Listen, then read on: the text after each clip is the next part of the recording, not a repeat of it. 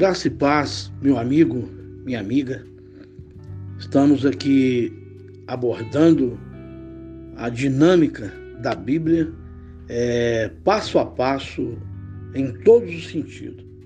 E traremos agora é, uma referência entre o Novo Testamento e o Antigo Testamento, os 400 anos de silêncio. Ao tempo em que encerrou a história do Antigo Testamento, uns poucos judeus, especialmente da tribo de Judá, haviam voltado à Palestina sobre a direção de Zorobabel. E aproximadamente 80 anos mais tarde, outro grupo havia voltado com Esdras. Viviam pacificamente em sua própria terra, com o templo é, reconstruído e as cerimônias religiosas restabelecidas. Os últimos três livros da história é, do Antigo Testamento, Esdras, Neemias e Esté, dão-nos a história deste período de 100 anos que se seguem ao decreto do rei Ciro, permitindo que os judeus voltassem à sua terra. 536 anos, 432 anos antes de Cristo. Leia em Esdras, capítulo 1, versículo 1 e 4. De Neemias até o início do período do Novo Testamento, passaram-se 400 anos. Durante esse tempo, nenhum profeta falou ou escreveu. Por isso é chamado período do silêncio. Ao chegarmos no ano em que Jesus nasceu, é importante que saibamos algumas coisas que aconteceram desde os dias de Neemias, Malaquias até aquela época. A Septuaginta, antes da sua morte, Alexandre o Grande dividiu o império entre seus quatro generais pois não tinha nenhum herdeiro para o seu trono. O Egito e mais tarde a Palestina foram entregues ao seu general Ptolomeu. Grande número de judeus nesse tempo se estabeleceu no Egito, bem como em outros centros de cultura divulgando por toda parte o conhecimento do seu Deus e a esperança de um Messias. Foi nessa ocasião, aproximadamente em 2000, ou seja, 285 anos é, antes de Cristo, que o Antigo Testamento foi traduzido para o grego. Essa versão da Escritura se chama Septuaginta que significa 70 e costuma se ser representada pelos algarismos romanos LXX, porque 70 eruditos hebreus fizeram esse trabalho. A perseguição aos judeus, o sírio, o reino da Síria, surgiu por esse tempo nos conflitos entre a Síria e o Egito. É, Epifânio, rei da Síria, cercou a Palestina, deu-se início a uma terrível perseguição contra os judeus, foram proibidos por Antíoco Epifânio de adorar no templo e obrigados a comer carne de porco que Deus havia proibido por meio é, de Moisés. Levítico 11, versículo 1 e 8. Muitos judeus se recusaram, é, começaram por isso um período de martírio. As crueldades desse terrível rei Antíoco Epifânio provocaram a revolta dos macabeus sob a liderança de Matatias, é, motivado pelo patriotismo e pelo fervor religioso de Matatias.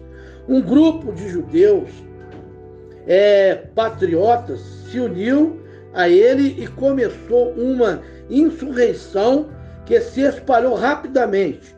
Quando ele morreu, seu filho Judas o sucedeu numa tentativa de esmagar a rebelião dos Macabeus. É, Antíoco foi derrotado em três conflitos mortais. A causa de Judas parecia fadada ao fracasso, porque seus seguidores não eram treinados, não tinham o equipamento e precisavam enfrentar os soldados treinados é, de um poderoso rei. Mas esse grupo de judeus, em, em esfarrapados, inspirado por uma fé indômita em Deus, saiu vitorioso. O tribuno romano, no ano 63 a.C., Roma se assenhoreou da Palestina, preparando o caminho e a época para o nascimento de Jesus. Os judeus desfrutavam de alguma liberdade política, mas tinham de pegar, de pagar um imposto anual ao governo romano. Meu amigo, minha amiga, estamos na panorâmica da Bíblia, passeando em vários aspectos, em várias histórias e trazendo as narrativas nessa dinâmica, é, o estudo da dinâmica da Bíblia e em episódios, onde cada minuto são importantes, cada história narrada é importante, cada fato contado, cada parábola do nosso Senhor Jesus Cristo, ela traz para nós um aprendizado. E que nesse episódio, que Deus possa estar o abençoando porque há uma transição entre o Antigo Testamento e o Novo Testamento, aonde foi o tempo 400 anos onde Deus não falou com o seu povo através dos profetas. Meu amigo, minha amiga, que Deus possa estar o abençoando, te dando graça e o levando a despertar, a ser encorajado, a viver, a entender, a buscar, para que Deus possa revelar o teu coração através das escrituras, da palavra, te trazendo realidades novas, para que você possa, na percepção, no entendimento, no conhecimento, louvar e glorificar ao Senhor nosso Deus. Que Deus abençoe dando-lhe graça em todo sentido, graça e paz.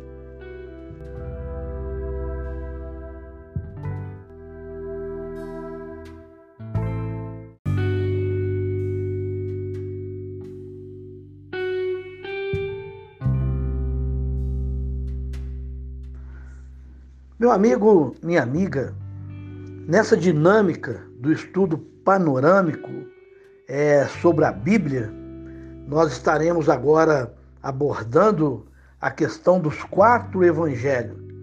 Os evangelhos apresentam Jesus Cristo, nosso Salvador e Senhor.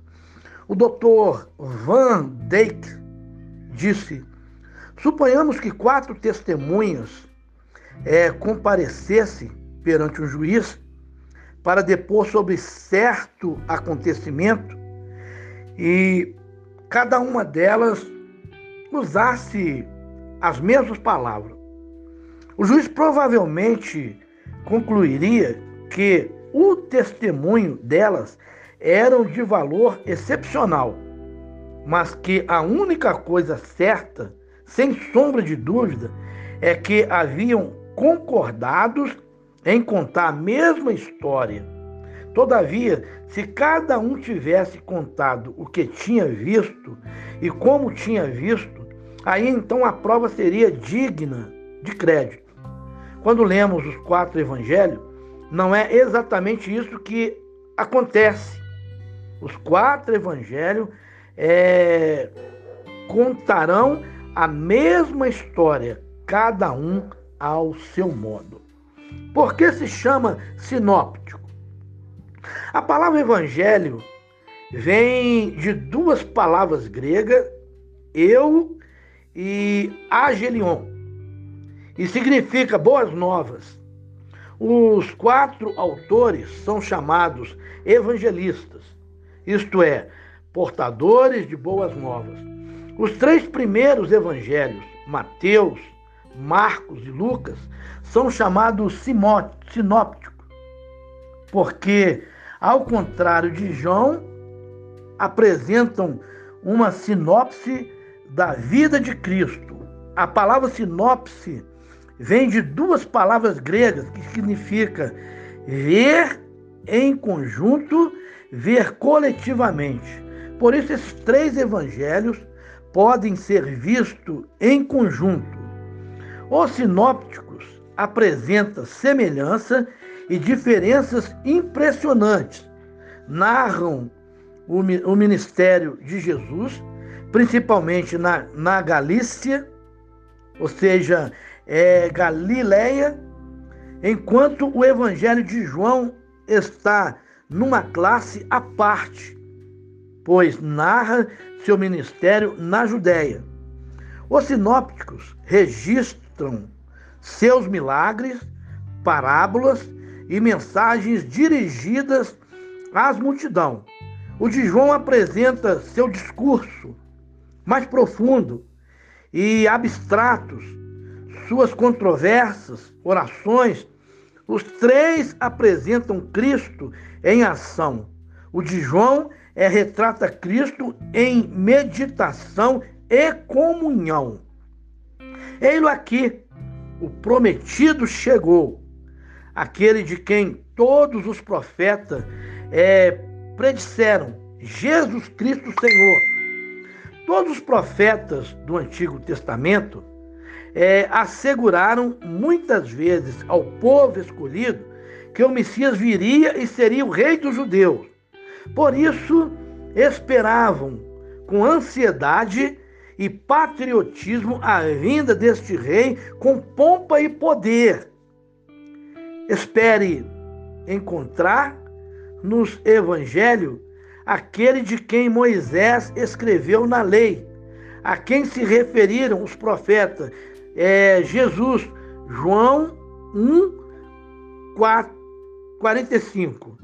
Mas você o achará infinitamente mais belo em pessoa do que a visão em que qualquer profeta teve dele.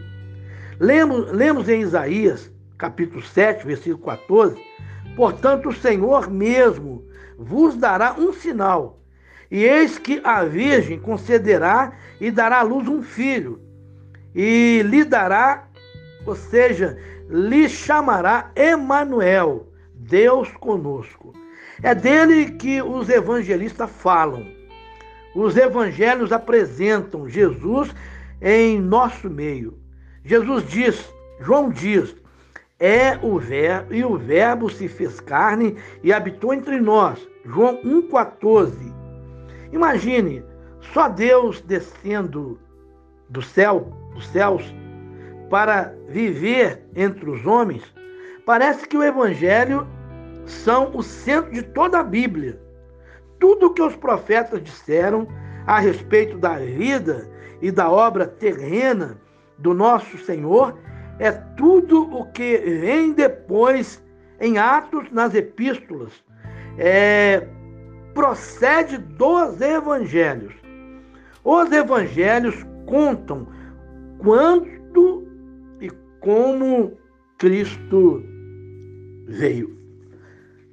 Meu amigo, minha amiga, esse, essa panorâmica da Bíblia, ela nos traz um segmento e dá para nós é, informações, dá para nós é, clareza e traz para nós um despertamento. E nesse despertamento nos impulsiona a querer envolver, a querer buscar, a querer é, entender porque é de tamanha grandeza a Escritura que eu estou é, pasmado, eu estou entusiasmado, eu estou querendo conhecer, estou querendo me alimentar dessa palavra, porque ela é muito forte, ela trata e retrata o Antigo Testamento e o Novo Testamento.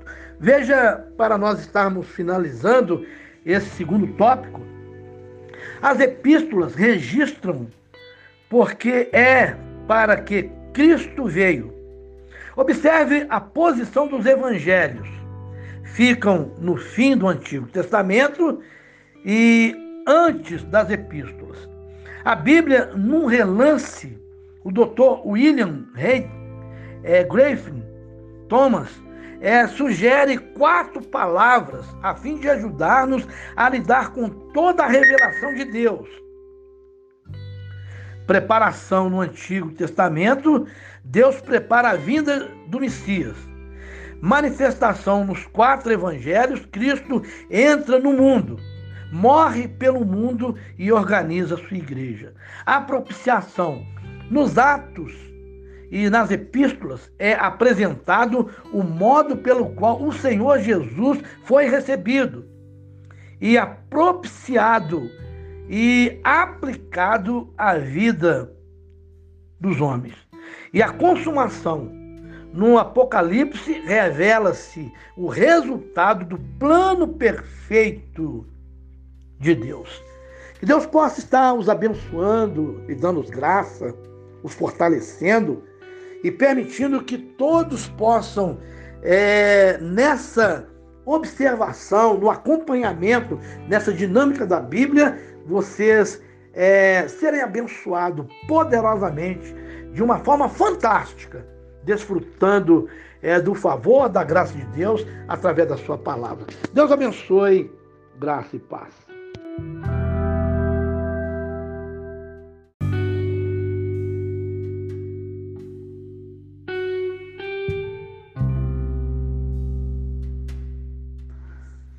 Meu amigo, minha amiga, nessa dinâmica do estudo panorâmico é, sobre a Bíblia, nós estaremos agora abordando a questão dos quatro evangelhos. Os evangelhos apresentam Jesus Cristo, nosso Salvador e Senhor. O doutor Van Dijk disse: suponhamos que quatro testemunhas é, comparecesse perante o juiz para depor sobre certo acontecimento e cada uma delas usasse as mesmas palavras. O juiz provavelmente concluiria que o testemunho delas era de valor excepcional, mas que a única coisa certa, sem sombra de dúvida, é que haviam concordados em contar a mesma história. Todavia, se cada um tivesse contado o que tinha visto e como tinha visto, aí então a prova seria digna de crédito. Quando lemos os quatro evangelhos, não é exatamente isso que acontece. Os quatro evangelhos é, contarão a mesma história, cada um ao seu modo. Por que se chama sinóptico? A palavra evangelho vem de duas palavras gregas, eu e agelion, e significa boas novas. Os quatro autores são chamados evangelistas, isto é, portadores de boas novas.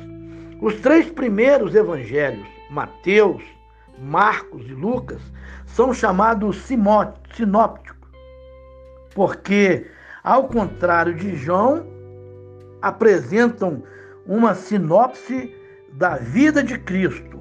A palavra sinopse vem de duas palavras gregas que significa ver em conjunto, ver coletivamente. Por isso, esses três evangelhos podem ser vistos em conjunto. Os sinópticos apresentam semelhança e diferenças impressionantes. Narram o, o ministério de Jesus, principalmente na, na Galícia, ou seja, é, Galileia, enquanto o Evangelho de João está numa classe à parte, pois narra seu ministério na Judéia. Os sinópticos registram seus milagres, parábolas e mensagens dirigidas às multidão. O de João apresenta seu discurso mais profundo e abstratos, suas controvérsias, orações. Os três apresentam Cristo em ação. O de João é retrata Cristo em meditação e comunhão. Ei-lo aqui, o prometido chegou, aquele de quem todos os profetas é, predisseram, Jesus Cristo Senhor. Todos os profetas do Antigo Testamento é, asseguraram muitas vezes ao povo escolhido que o Messias viria e seria o rei dos judeus. Por isso, esperavam com ansiedade e patriotismo a vinda deste rei com pompa e poder. Espere encontrar nos evangelhos aquele de quem Moisés escreveu na lei, a quem se referiram os profetas, é, Jesus, João 1, 4, 45. Mas você o achará infinitamente mais belo em pessoa do que a visão em que qualquer profeta teve dele. Lemos, lemos em Isaías, capítulo 7, versículo 14: Portanto, o Senhor mesmo vos dará um sinal, e eis que a Virgem concederá e dará à luz um filho, e lhe dará, ou seja, lhe chamará Emanuel, Deus conosco. É dele que os evangelistas falam. Os evangelhos apresentam Jesus em nosso meio. Jesus diz, João diz, é o verbo e o verbo se fez carne e habitou entre nós. João 1:14. Imagine, só Deus descendo do céu, dos céus, para viver entre os homens. Parece que o evangelho são o centro de toda a Bíblia. Tudo o que os profetas disseram a respeito da vida e da obra terrena do nosso Senhor é tudo o que vem depois em Atos, nas epístolas, é, procede dos evangelhos. Os evangelhos contam quando e como Cristo veio. Meu amigo, minha amiga, esse, essa panorâmica da Bíblia, ela nos traz um segmento e dá para nós é, informações, dá para nós é, clareza e traz para nós um despertamento. E nesse despertamento nos impulsiona a querer envolver, a querer buscar, a querer é, entender, porque é de tamanha grandeza a escritura que eu estou é, pasmado, eu estou entusiasmado, eu estou querendo conhecer, estou querendo me alimentar dessa palavra, porque ela é muito forte, ela trata e retrata o Antigo Testamento e o Novo Testamento.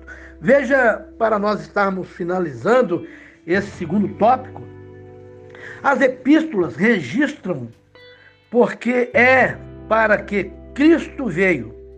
Observe a posição dos evangelhos. Ficam no fim do Antigo Testamento e antes das epístolas.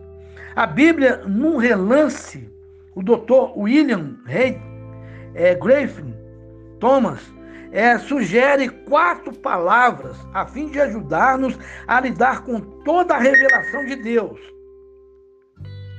preparação no Antigo Testamento, Deus prepara a vinda do Messias.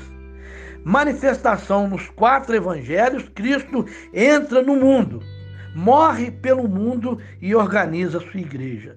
A propiciação nos Atos e nas epístolas é apresentado o modo pelo qual o Senhor Jesus foi recebido e propiciado e aplicado à vida dos homens. E a consumação no Apocalipse revela-se o resultado do plano perfeito de Deus. Que Deus possa estar os abençoando e dando graça, os fortalecendo e permitindo que todos possam, é, nessa observação, no acompanhamento, nessa dinâmica da Bíblia, vocês é, serem abençoados poderosamente, de uma forma fantástica, desfrutando é, do favor, da graça de Deus através da Sua palavra. Deus abençoe, graça e paz.